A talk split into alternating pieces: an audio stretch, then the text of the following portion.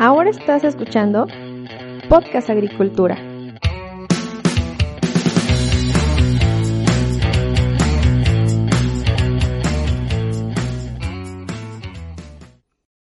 Este episodio está patrocinado por el líder mundial en riego de precisión. Si quieres conocer los productos y servicios que Netafim ofrece, te invito a que vayas a netafim.com.mx. Hola a todos, me da mucho gusto saludarlos nuevamente. El día de hoy en este episodio de Podcast Agricultura les tengo una nueva entrevista. En esta ocasión me acompaña Paco García, un ingeniero agrícola español, eh, más específicamente de Andalucía. Y bueno, Paco ha tenido diversas experiencias desarrollando proyectos agrícolas de diversos tipos alrededor del mundo, es decir, en regiones muy distintas en cuanto a cultura, en cuanto a idioma, y el día de hoy nos va a comentar parte de sus experiencias profesionales. Paco, muy buenos días en México, muy buenas tardes en España, ¿cómo te encuentras?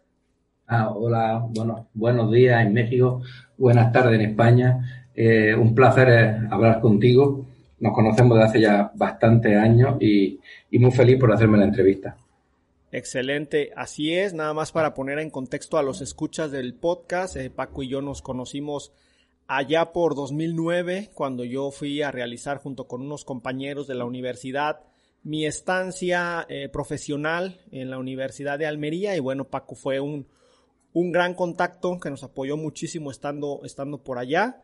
Y bueno, el día de hoy lo tenemos aquí para que nos cuente sobre sus experiencias laborales. Paco, para comenzar, me gustaría preguntarte si puedes presentarte ante la audiencia quién es Paco García y a qué se dedica. Bueno, yo soy, lo primero soy un hijo de un agricultor que cuando tenía ya tres años mi padre tenía invernadero. Tengo 46 años, hace ya casi 43 años, 42, pero mi tío empezó con el invernadero hace 48 años, fue de los primeros, donde ya utilizaba riego por goteo autocompensado de Netafim. hace 50 años, los primeros, invernaderos que se hicieron en la, provincia, en la provincia de Almería. Eh, estudié en la Universidad de Almería, empecé licenciado en química e ingeniero técnico agrícola y me desarrollé y me especialicé en maquinaria y construcción y después en hidropónico y empecé a trabajar en un centro de investigación y posteriormente empecé a viajar por el mundo. Muy bien. Y dentro de, y dentro de eso ya pues viajé a México, a Oman, a China, ya lo, lo iré poco a poco explicando. Ok, excelente. Ya nos comentaste dónde estudiaste. Me, gustaría eh, preguntarte si nos puedes hablar un poco más sobre tu formación universitaria y si consideras que fue adecuada para poder destacar en el mundo laboral, porque bueno, como ya lo mencionaste, eh, anduviste por el mundo eh, en varios proyectos agrícolas y me gustaría saber si lo que aprendiste en la universidad te sirvió o tú después tuviste que aprender otras cosas por tu cuenta. Pues yo empecé licenciado en química. La ah, licenciatura en química me ayudó, me ayudó a saber bastante de química. En la, parte de la agricultura, de la fertirrigación, eh, los, años que estuve estudiando licenciado en química, la química inorgánica fue fundamental para, es, fundamental para mi experiencia y para el hidropónico. La química inorgánica, los nitrógenos, fósforo, potasio, yo lo tengo desde un punto de vista de la licenciatura de química la ingeniería técnica agrícola, especialidad maquinaria y construcción, me sirvió para la parte de, la, de los proyectos de la construcción, porque yo también colaboro, colaboro con cuando se han, hecho nuevos proyectos, como los proyectos que desarrollé en México. Y posteriormente también estuve de Erasmus, que son unas becas que hay, intercambio mm, de universidades de toda Europa, donde vas a otras partes. Yo estuve la parte, yo estuve en Portugal y después estuve en, en Italia. Eso me dio una visión multicultural de, de otras personas de Europa y, entre, y, de otros, y de otros españoles por el mundo. Entonces me quitó el miedo a viajar, sobre todo a viajar. Luego, lo que me faltó, yo estudié francés, estudié portugués, italiano, eh, un poco más de inglés. El inglés es uno de los hándicaps que ahora las universidades y las escuelas están fomentando bastante. Cuando yo empecé a estudiar todavía el Internet, empezó, yo tenía 18 años cuando estaba el Internet, entonces las nuevas tecnologías todavía no estaban como están ahora. Ah, ok, muy bien. Ok, este, bueno, has estado eh, en Oman, eh, en Oriente, has estado en alguna provincia de China, has estado en México. De manera, digamos, general, ¿cuáles han sido tus aprendizajes como responsable de proyectos de producción agrícola en estos países tan distintos, con culturas tan distintas, Paco? Yo el proyecto de mi vida, si se puede hablar del gran proyecto de tu vida, lo hice en México. La primera vez estuve en Torreón, donde estuve iniciando Torreón cuando no había prácticamente invernadero, porque era una era la zona de estuve con el, grupo Lala, Leche La Laguna, y allí empecé, implantemos el sistema de, de invernadero de alta tecnología, multitunes, con hidropónico, control climático de alta tecnología, en ese caso era Ortimá, y fue una gran experiencia. Pero Después regresé a España y tuve otra, otra oportunidad de un gran proyecto de olivos en el cual empecé a desarrollar un proyecto, empecé en, Mexicali y al final lo conseguimos hacer en Monterrey. Ahí hice un proyecto de 400 hectáreas de olivos más invernadero. Ahí estuve casi cuatro, cinco, cuatro años y medio haciendo un proyecto de electrificación, camino, con el gran apoyo de, de personas, de personas como Miguel Garza, un encargado de, la zona de Sabina, Sabina, Sabina Hidalgo, de Nuevo León. Muy bien. Eh, y en lo que respecta a Oman, en lo que estuviste en China, ¿qué nos puedes contar? Pues en Oman eh, también se hizo un proyecto de alta tecnología para zonas climáticas de, mucho, mucho calor. Oman yo lo considero como un Mexicali, ah, donde si llega en agosto, julio, agosto, se llegan a los 50 grados, 47 grados. Vaya. Más por la noche, tienen la, el frío de 47 grados por la noche y una, humedad del 90%. Pero eso ocurre durante casi seis meses. En el invierno llegamos a 20 grados y por la noche 10 grados. Entonces, bajar en las temperaturas costó mucho trabajo. Pudimos conseguir en hidropónico, 8 hectáreas de invernadero más 2 de malla o casa sombra, como se dice en México, conseguimos producir tomates porque allí la producción en verano es muy, muy difícil, pero conseguimos tomate y pimiento. Allí lo único que se conseguía conseguir producir era un poco de pepino, porque el pepino aguanta las altas, la, altas temperaturas. Pepino, sandía. Y en esa zona de Oman, Qatar, Dubái, eh, lo que se intenta es producir en verano porque ahí hay una, alta población de personas expatriadas por el petróleo y por el gas, donde necesitan alimentos y alimentos de calidad, porque la zona de Dubái, los Emiratos Árabes, hay un alto nivel económico donde incluso se llega a pagar 8 euros el kilo de tomate, 10 euros el kilo de tomate. Ahora mismo el tomate lo están importando de Holanda, va en avión. Eh, los holandeses mandan tomate de Turquía a Qatar, a Dubái. Y, pero bueno, yo creo que si, el proyecto está permanece. Yo estuve un año y medio, estuve en un equipo de, indios eh, muy preparados, donde estuvimos formando a Omaní para que llevasen el proyecto. Luego también he estado en otro proyecto que sigo colaborando con ellos en Irán, con una empresa, con una empresa eh, de Enterab, donde tienen también 8 hectáreas donde estamos con tomate. Pero Teherán es un clima más benévolo. Está a mil metros de altura, donde en invierno nieva y hace una temperatura de 0 grados, 10 grados. Y en verano también tiene muy poca humedad, un 10% de humedad, donde facilita más, facilita mejor los cultivos. Y las temperaturas son de 35 grados, 40 grados todos los días y una alta radiación.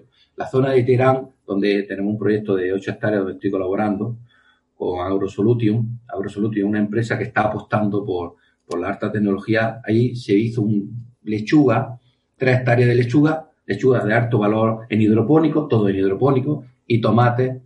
Y estamos ahora mismo con tomate cherry, donde está, está saliendo un tomate cherry bastante decente y un tomate ramo bastante decente.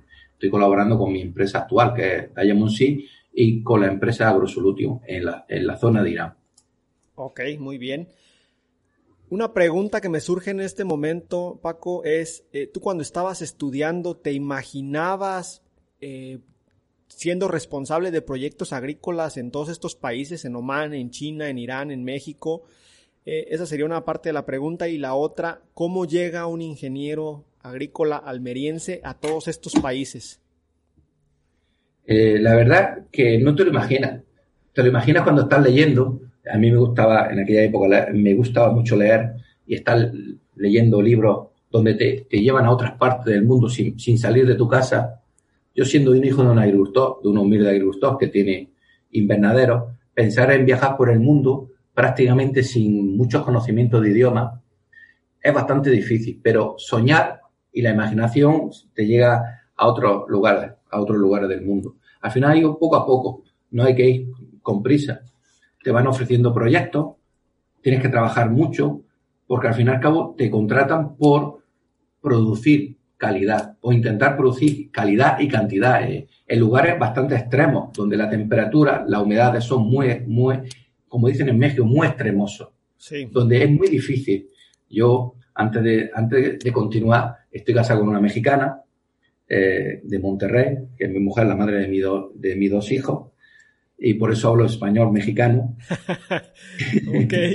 y al final, al final, eh, hace poco, hace, estaba en las Islas Canarias, también estuve en las Islas Canarias, que es otro mundo dentro, el, a 2.000 kilómetros de Madrid, donde tiene un clima eh, también especial, muy bueno, donde fue donde nació el, el, los invernaderos eh, en Almería, en la zona de España, nacieron allí, que fueron colonias inglesas. Los ingleses promocionaron los tomates a principios de 1900 para cultivar tomates para el invierno para los ingleses. Okay. Y plátano los trajeron los holandeses para cultivar plátano para los ingleses. Iban directos desde las Islas Canarias a, a Londres. Y allí también me ofrecieron un proyecto para China de invernadero de cristal. Y hay que ser un poco también valiente. Y yo dije, el invernadero en ese momento era el más grande de, China de invernadero de cristal de alta tecnología. Vaya. Y, y tiré, y tiré para adelante. Y, y, pues, y plantemos varios, varios tipos de tomate, cherry, tomate gordo, tomate rama, tomate pera o tomate saladez, durante una serie de pruebas con, los, con la mentalidad asiática, que es totalmente diferente a la mentalidad occidental. Cuando digo occidente, digo Europa, digo incluso África, también estaba en Marruecos, cultivando en Agadir, y América. Prácticamente tenemos la mentalidad, pero cuando te vas a la zona de Asia, ya es otra mentalidad muy, muy, muy, muy diferente. Ok, ¿qué es lo que cambia? Eh, son muy feudales, donde es muy difícil mm, convencer a los líderes del dueño de la empresa, explicarle eh, cómo es el manejo, porque ellos son muy tradicionales, tienen una agricultura todavía muy primitiva y quieren la agricultura primitiva trasladarla a los invernaderos de alta tecnología, ah, invernaderos de, cristal, eh, que fue lo que estuve manejando, tres hectáreas de cristal.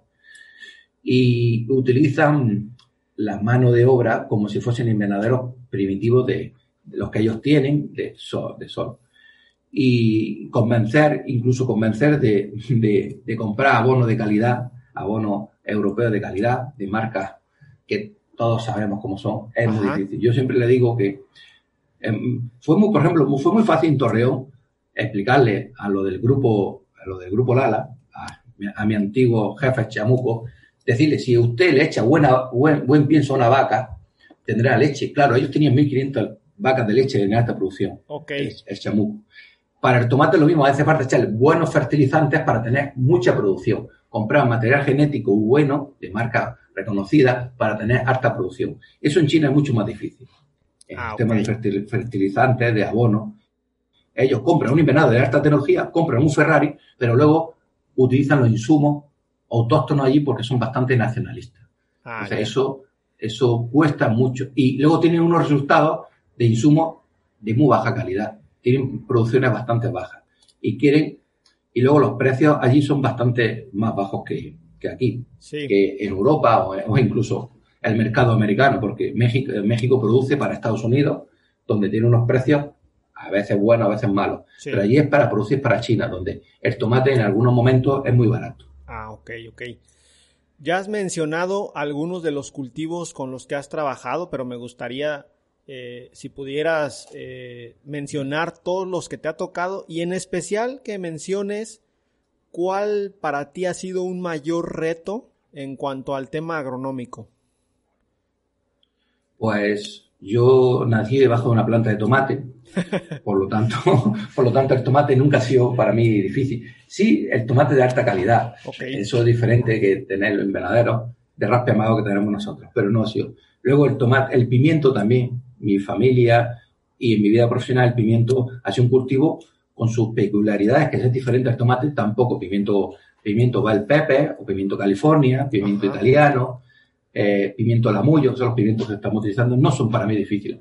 La bichuela, la, judía, eh, tampoco. Eh, la sandía sí me, la sandía y el melón, aunque nos, mi padre plantaba hace muchísimos años, casi 40 años, pues tampoco ha sido muy difícil, pero tiene su idiosincrasia la sandía. Ok. Eh, pero, pues, porque ya dependemos del tiempo, dependemos de las abejas, dependemos del manejo antes de meter las abejas, posterior el cuaje, el engorde y del tiempo. Y si son sandías precoces, ya cuesta mucho más trabajo. Luego hay otros cultivos como la piña, que en las Islas Canarias utilicé. También me costó el plátano, en las Islas Canarias teníamos ahí unas cuantas hectáreas. Son ya más, más difíciles. Pero si hay un, cultivo donde, donde es más difícil, yo puedo considerar que puede ser eh, la sandía. Luego he manejado otros cultivos más secundarios eh, que no, que no, eh, no es de, destacar, como las coles. Muy bien. ¿Cuál es el proyecto de todos los que has realizado que desde el punto de vista técnico te ha costado más trabajo y, en dónde fue? Pues el que me ha costado más trabajo en lo, en lo profesional, yo creo sin duda ha sido el de China. El de China, aunque he tenido hasta tres traductores ah, en diferentes etapas de tres traductores, no ha sido por culpa del traductor, sino por la mentalidad. El mundo asiático es el que cuesta más trabajo. Eh, no porque los traductores, los traductores eran unos grandes profesionales. Ajá mi Sasa, Juan, Min, Jaime, eran muy profesionales, pero le cuesta trabajo como eh, el transmitir la técnica es bastante difícil, porque algunos de ellos han tenido alguna experiencia en la universidad o, simplemente no han tenido ninguna experiencia, pero le dicen que son jefes y que un occidental le dice cómo tiene que manejar el cultivo, le cuesta trabajo un poco que un occidental le explique cómo, cómo manejar porque a veces discutir, yo, llevo 20 años cultivando en hidropónico y ellos no han visto una, un hidropónico y, te empiezan a debatir el manejo, el control climático, porque a lo mejor alguno de ellos ha estado, ha hecho una práctica en la universidad, entonces, aunque eso es lo que cuesta más trabajo. Y también el tema de las calefacciones, el tema del de, control climático en general. Luego, el, más satisfactorio, sin duda alguna, fue mi proyecto en México, en el, Lampazo de Naranjo, donde tenía, porque era social, porque aparte ah, teníamos 150, en una zona donde es bastante deprimida, generar 150 puestos de trabajo, tener encargados excelentes, como ya he comentado antes, de, me recuerdo a, a Miguel Garza, a Jaime y a otros encargados y a otros encargados que tenía allí, donde construimos construimos invernaderos, lo, lo desarrollamos, plantemos tomate, donde tuve el apoyo de Sagarpa, del gobierno de Nuevo León, del alcalde de, de Lampazos, el, alcalde de Bustamante. Okay. Nos apoyaron y entonces eso fue bastante bueno, incluso todavía tengo relaciones con ellos porque en una zona donde el clima era un poco adverso, tuvimos muy buena producción de tomate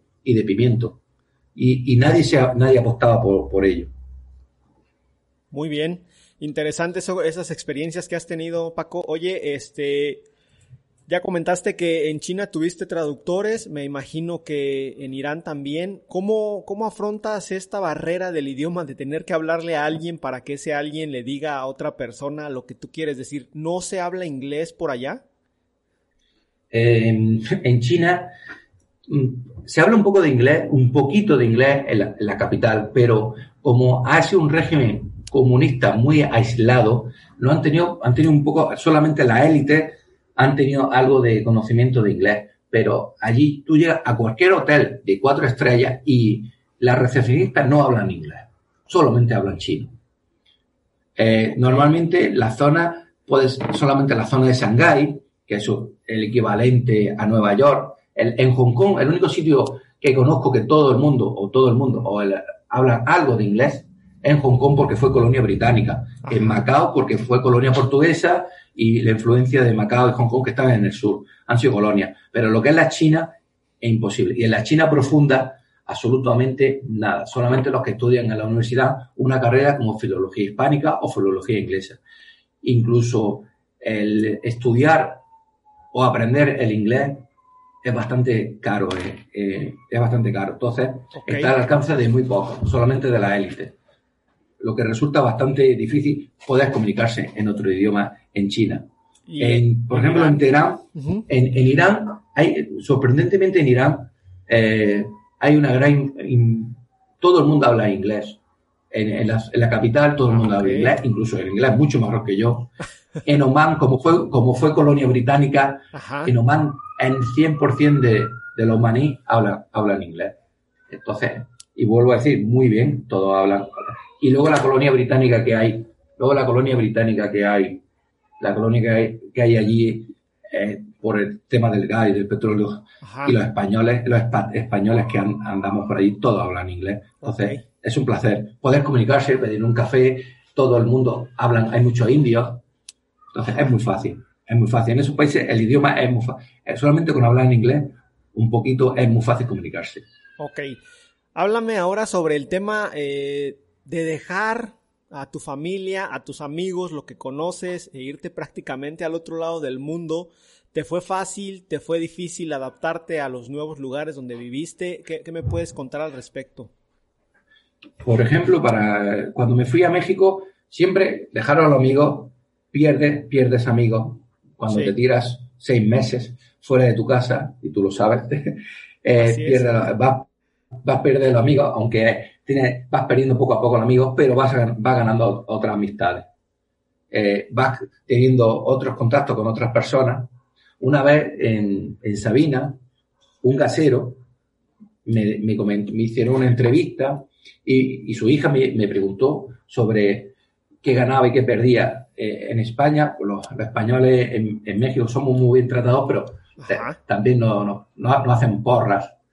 Pues ganas grandes, grandes amigos, también tiene experiencias de todo tipo, en general muy positivas. Es decir, todo lo que he ido ganando me he ido enriqueciendo incluido conocer a mi mujer, incluido conocer a mi mujer. Es, yo le transmito que hay que viajar por el mundo para conocerse a sí mismo.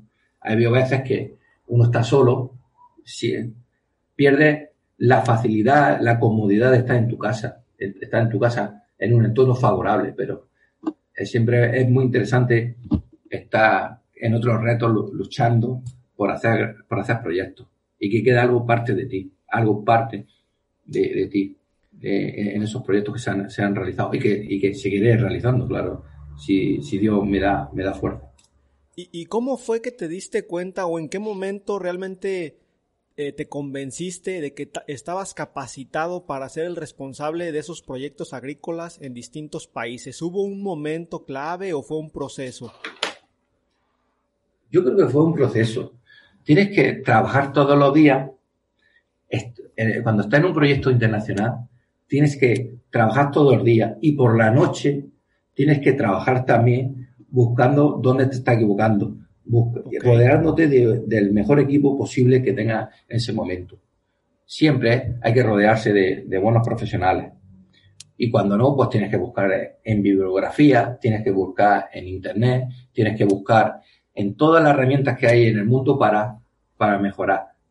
Incluso incluso hasta preguntar a la familia muchas veces por qué está pasando, preguntar a comerciales que, te llegan hablar, ser muy humilde. Siempre cualquier persona te va a ayudar, te va a aportar otro punto de vista.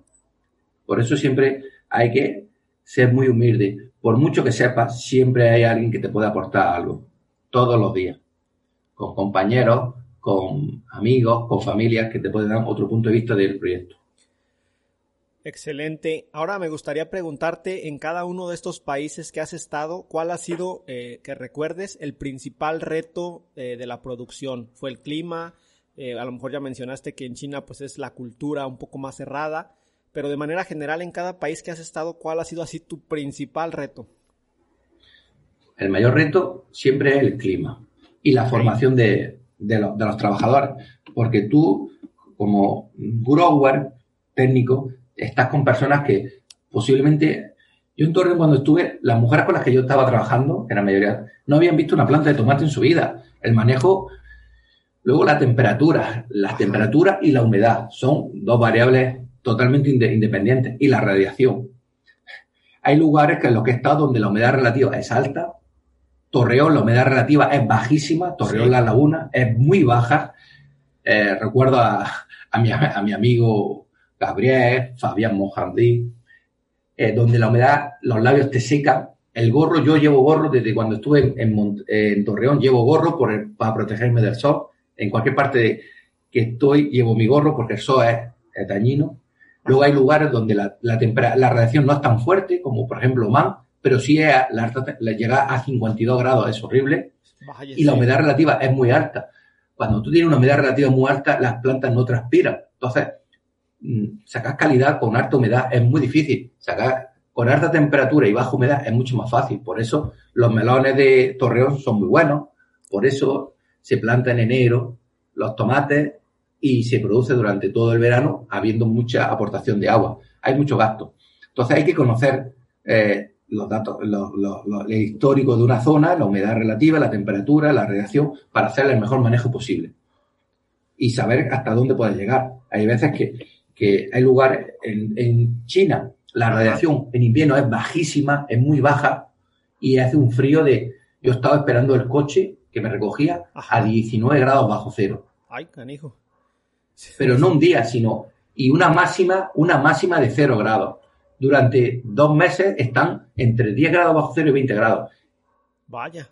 El, los que allí quieren sacar tomates, cherry, cuando si tenemos muy baja radiación tenemos temperatura de 20 grados bajo cero durante tres meses o, diez, o dos meses eh, y poca luz, el éxito de tener es muy bajo, pero ellos insisten.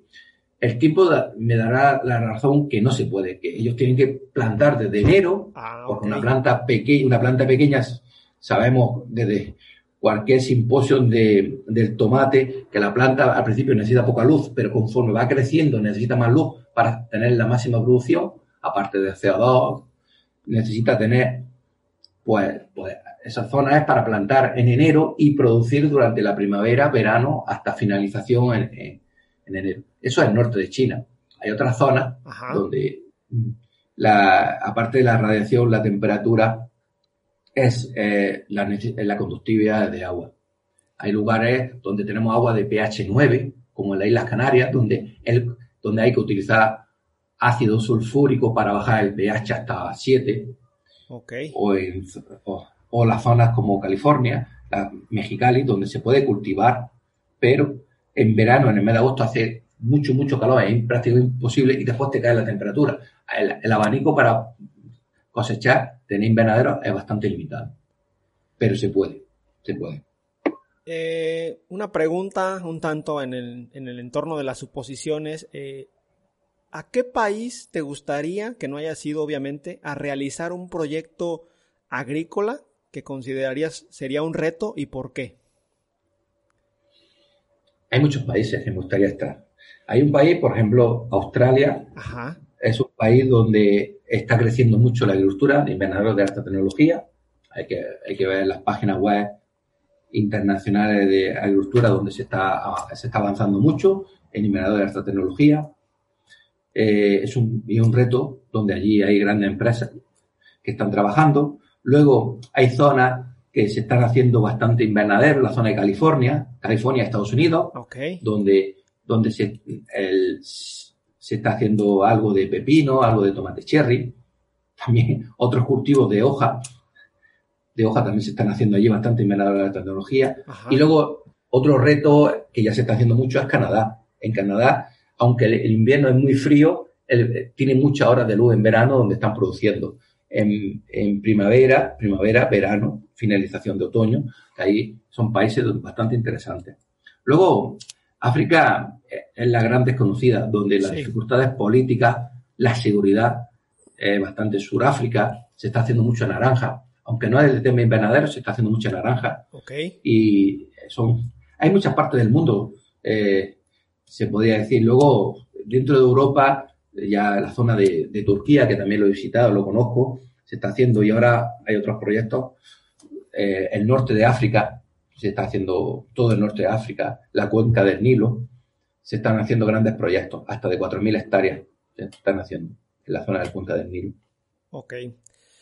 Eh, cambiando un poco de tema, eh, entiendo que en Almería los invernaderos almerienses pues han sido tradicionalmente algo baja, media tecnología y tú eh, alrededor del mundo has desarrollado proyectos de pues la mayor tecnología.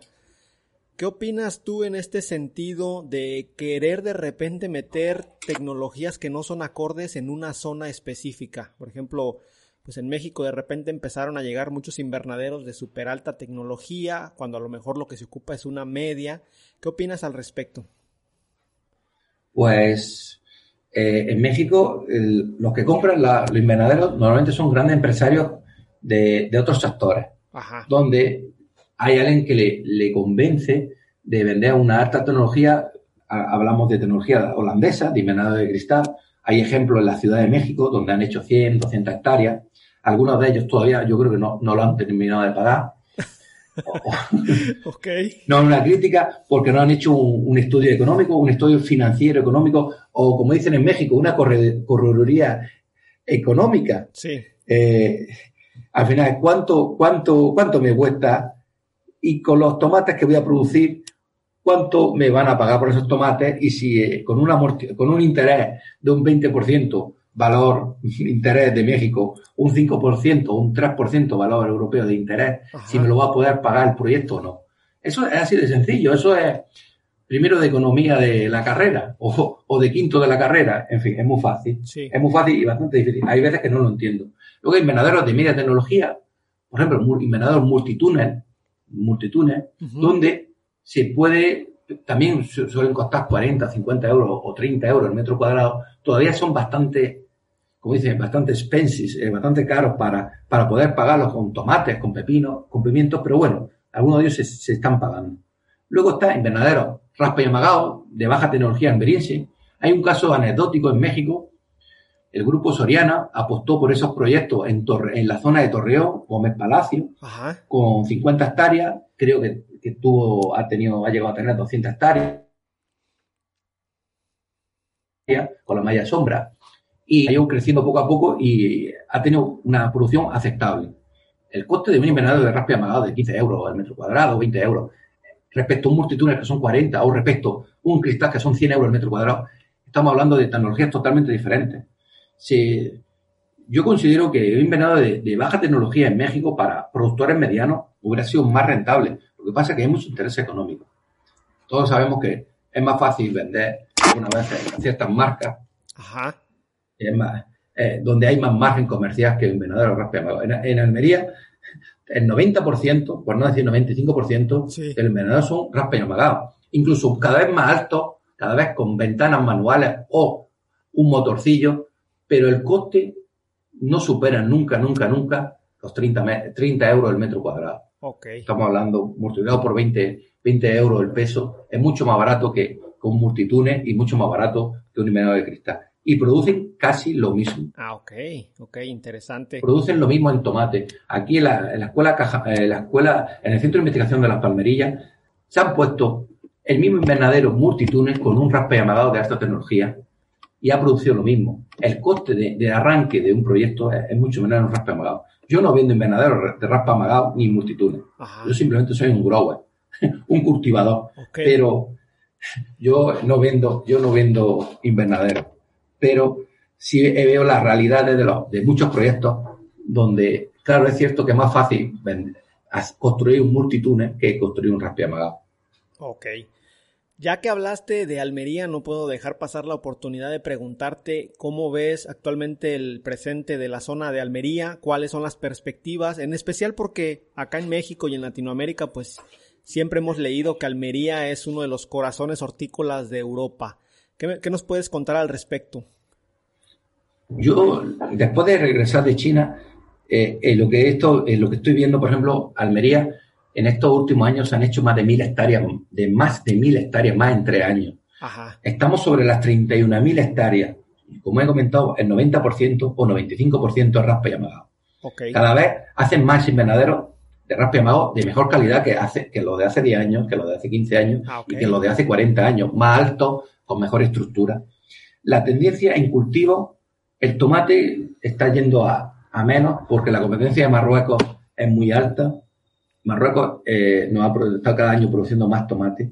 El pimiento California o pimiento bell pepper, el que ahora mismo que está creciendo cada vez más. Cada año hay más hectáreas, más hectáreas de bell pepper. Eh, también algo de pimiento italiano que es para mercado nacional, mercado español. Sí. Ah, pepino holandés o pepino, pepino largo de 30 centímetros. Son los, el calabacín, también otro cultivo que se está creciendo bastante. Y después eh, los pimientos en el mes de enero, febrero, muchos de ellos terminan y plantan sandía.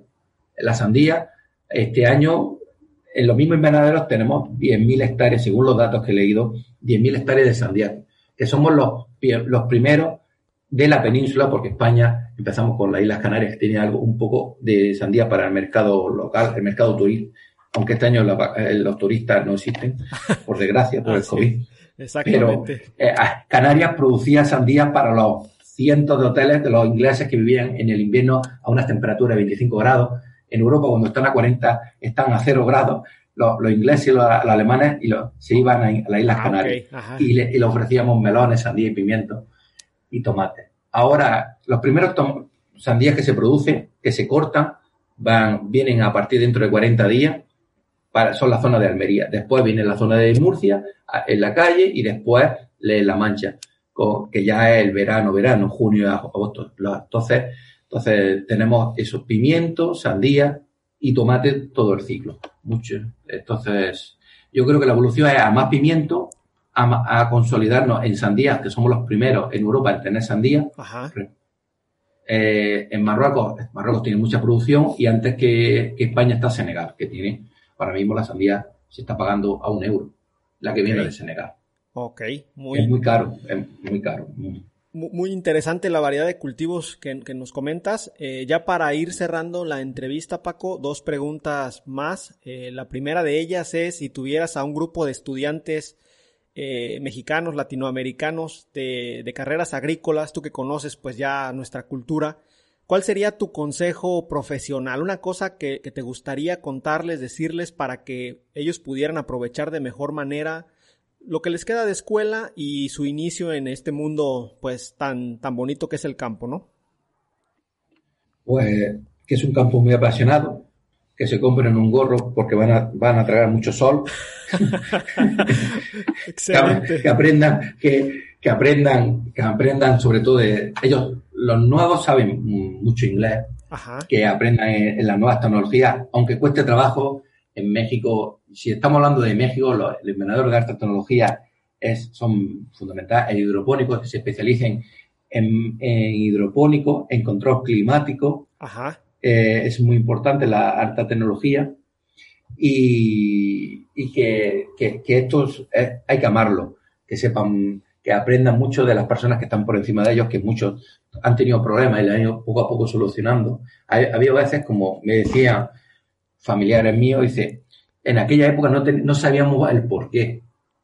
Eh, esto, es, esto es aprender. Yo he tenido amigos profesores de la Universidad de Chapingo que me decía, un, gran amigo, que yo le colaboré en su tesis doctoral, me decía que hay una lección por, por cada año y son 100, 100 lecciones. Tú también lo conoces, tú también lo conoces. Sí, sí, claro, lo, he escuchado, son 100 lecciones, una por año. una por año, al final, yo tengo, yo tengo 46 años, llevo 46 lecciones. casi vas a la Todo el año va, voy a la mitad, ya me queda poco, ya estoy ya que, me, como dicen, me llega a la chingada, ya dentro de poco, ya me voy al otro barrio. Esto es aprender. Yo todos los días estoy aprendiendo. Ahora estoy en una casa de semillas que se llama Diamond Seed. Eh, mañana estaré en otro, en otro proyecto. Lo importante es que es vivir el momento, aprender mucho y escuchar de, de todas las personas que todos te aportan algo especial. Excelente. Y bueno, pues la última pregunta, ya, ya mencionaste, estás en Diamond Seeds. ¿Por qué enfocarte ahora en trabajar con semillas? ¿Qué, digamos, qué es lo que estás buscando como objetivo profesional?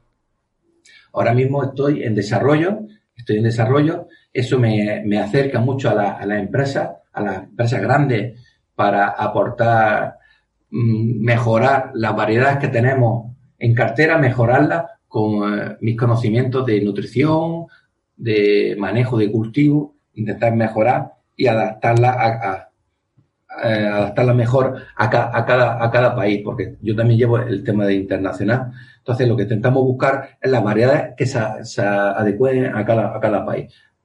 No todos los tomates son iguales, tú lo sabes, que el tomate bola en México, por ejemplo, en Europa no, no vale. En Europa queremos tomates más pequeños, queremos tomates de ramos, tomates más pequeños.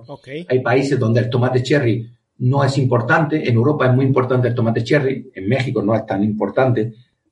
Por, por, lo tanto, estoy, estoy, en, estoy en comunicación entre las empresas internacionales, las grandes empresas, y el desarrollo de, esos, de esos, cultivos para adaptarlos a, sus necesidades. Aunque ahora me ahora cuesta trabajo salir de, de, España por, el, por el COVID. Pero al final esto pasará. Al final nos vacunaremos todos de alguna de las vacunas que hay en el mercado. Y en un año pues podremos movernos más por y volver a México, porque también me gustaría volver, que mi mujer vuelva, a México a, visitar a su familia, que lleva dos años sin visitarla. Excelente, Paco. Muchísimas gracias. Pues sin duda, ojalá que esto del coronavirus pase pronto para que puedas ya retomar tus viajes y este, pues nada, agradecer realmente tu tiempo y tu disposición para esta entrevista. Ha sido una, una plática muy amena y muy ilustrativa para mí. Gracias por compartir tus experiencias con los oyentes de Podcast Agricultura. No me resta pues nada más que despedirte y pedirte si, si para cerrar, para, para los oyentes del podcast, un mensaje final. Mm, pues muchas gracias a todos, a todos los que me están escuchando, gracias a todos los amigos que tengo en México, a todos los amigos que, que, he conocido en China, en Oman, en Marruecos, a, todos mis amigos que tengo en, en, España y a todos mis amigos que, ingenieros que, que tenemos relación por el LinkedIn, por el Facebook, que, que voy a seguir dando todos los días voy a estar siempre animando todas las tertulias que haga falta y, aquí tiene un amigo para lo que necesitáis. Mi teléfono siempre está a vuestra disposición por WhatsApp, siempre a cualquiera que tenga alguna duda, yo siempre le ayudaré con mi teléfono y con mis redes sociales en las que estoy. Muchas gracias. Pues nada, eh, encantado por la, por la entrevista, Olmo, y, y, lo mejor de lo mejor para, para ti y para tu familia. Excelente. Igualmente, lo mejor, eh, mis mejores deseos para tu familia. A todos ustedes que han llegado hasta aquí, hasta este punto de la entrevista, muchísimas gracias por escucharnos. Recuerden que yo los espero el siguiente martes con un episodio más de Podcast Agricultura. Hasta luego. Aviso final, Paco me ha hecho el favor de proporcionarme algunas muestras de semillas por lo que si alguno de ustedes quisiera plantar eh, algunas variedades de jitomate de la empresa Diamond Seeds, me puede contactar a través del formulario de contacto que eh, pueden encontrar en la página web blogagricultura.com diagonal contactar. Ahí me las pueden solicitar. Tengo eh, varias variedades, algunas de tomate bola, otros de tomate saladé, otros de tomate eh, uva, tomate cherry. No tengo muchas, entonces pues hasta, hasta donde lleguen las solicitudes. Eh, las semillas son eh, gratuitas. El único compromiso que se requiere por parte de quien las solicite es estar tomando algunas fotos del cultivo y este también pasar las fechas en las cuales se hace la plantación y los manejos culturales. Eso sería todo. No son muchas semillas, a lo mejor para quien tenga por ahí un espacio pequeño, este, media hectárea o un cuarto de hectárea, eh, podría ahí bien hacer la prueba. Bueno, ahora sí, hasta luego.